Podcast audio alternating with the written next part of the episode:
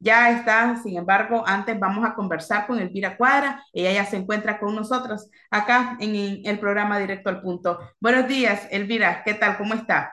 Buenos días, Katia. Gracias siempre por el espacio para conversar con la audiencia de Radio Darío. Eh, disculpen que, antes hubo un, un, fallo en el internet y entonces me sacó de, eh, de la conversación.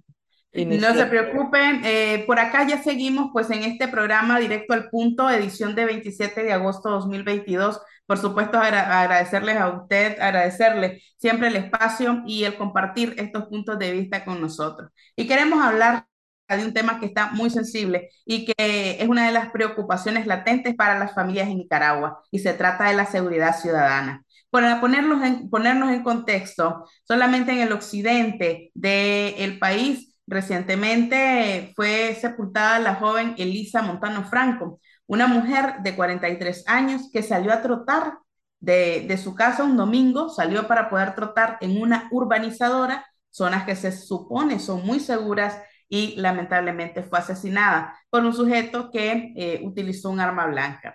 A esta hora, pues conocemos de que el sujeto ya ha sido presentado al Ministerio Público y aunque en Nicaragua se aprobó una ley eh, acerca de la cadena perpetua, pues esto no ha sido y no ha repercutido para poder reducir los crímenes horrendos que estamos presenciando en los medios de comunicación y de los que hemos estado teniendo eh, noticias. De modo que, Elvira, ¿cómo podemos seguir enfrentando esta situación y cómo Nicaragua pues se encamina a convertirse en uno de los países más peligrosos en Latinoamérica. Bueno, Katia, em, pues es importante decir que eh, en el caso de Nicaragua, el tema del de, el escenario, las condiciones de seguridad han venido cambiando durante los últimos años.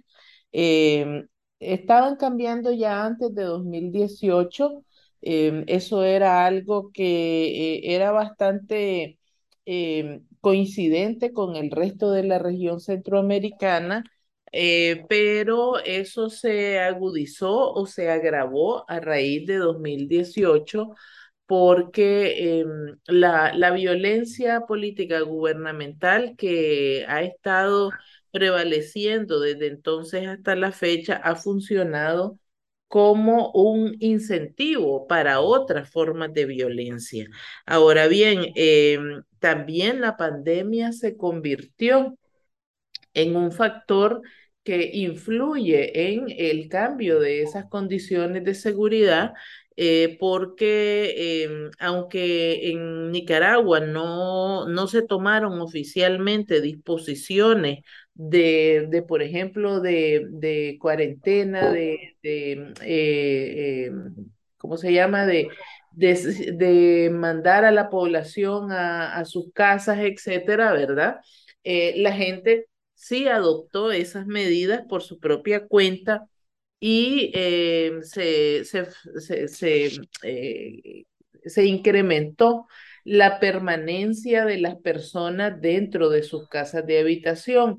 Eso en, en algunos casos, sobre todo, por ejemplo, en el caso de las mujeres, ha significado un incremento significativo de eh, la violencia intrafamiliar o la violencia doméstica en, en todas sus eh, variantes. Entonces, en el país hay una confluencia de dos factores que son muy importantes y que han cambiado, han modificado eh, esas condiciones de seguridad, incrementando el riesgo, incrementando, eh, eh, digamos, la, la violencia en general y la delincuencia.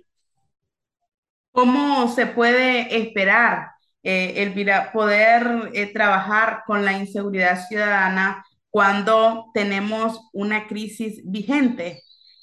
cuando todavía pues hay una gran cantidad de presos políticos, ¿qué es lo que le espera a, a, Nicaragua en términos de seguridad ciudadana con esta crisis política, esta crisis económica extendida? Bueno, em, allí eh, realmente eh, se ha incrementado la percepción de inseguridad entre la gente, pero no solo la percepción, sino que se han incrementado también los hechos.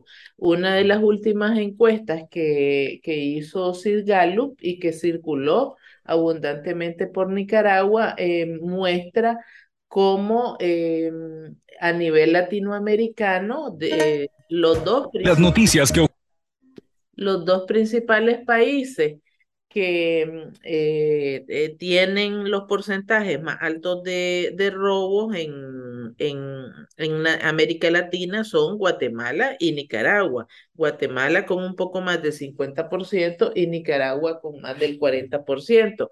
Entonces, em, eso significa que hay una tendencia al crecimiento, esa es una tendencia poco favorable, seguramente eh, va a significar un incremento de la percepción o, la sensación de inseguridad de parte de la población en general.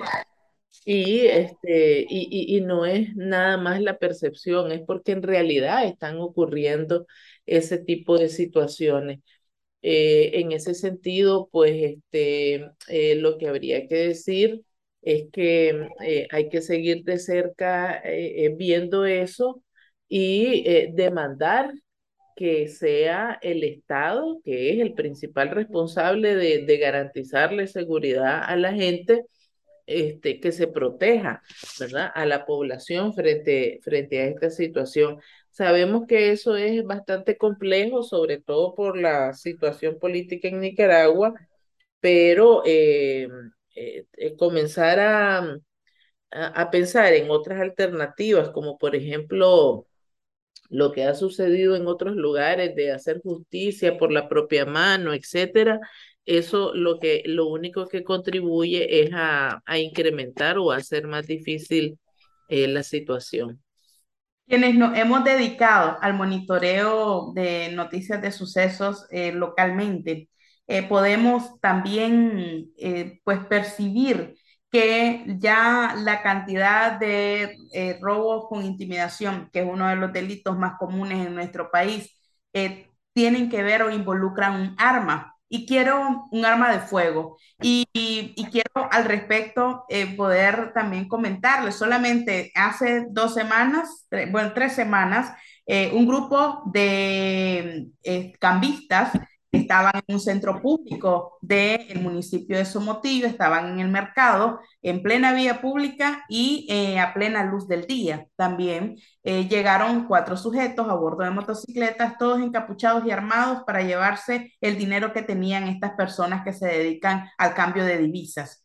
Eh, al cambio de divisas no oficial, porque no lo hacen en un banco, lo hacen en la calle. Y apenas la semana pasada, conocimos de eh, dos asaltos, uno de estos grave en Western Union, una, eh, esta financiera que trabaja en el municipio El Viejo, fue esa sucursal, todavía se desconoce cuánto dinero se llevaron. Lo cierto es que estos hechos muy, muy relevantes están, eh, e, están quedando como impunes porque no se presenta, no, no se logra capturar a ninguno de los sujetos y tampoco son presentados.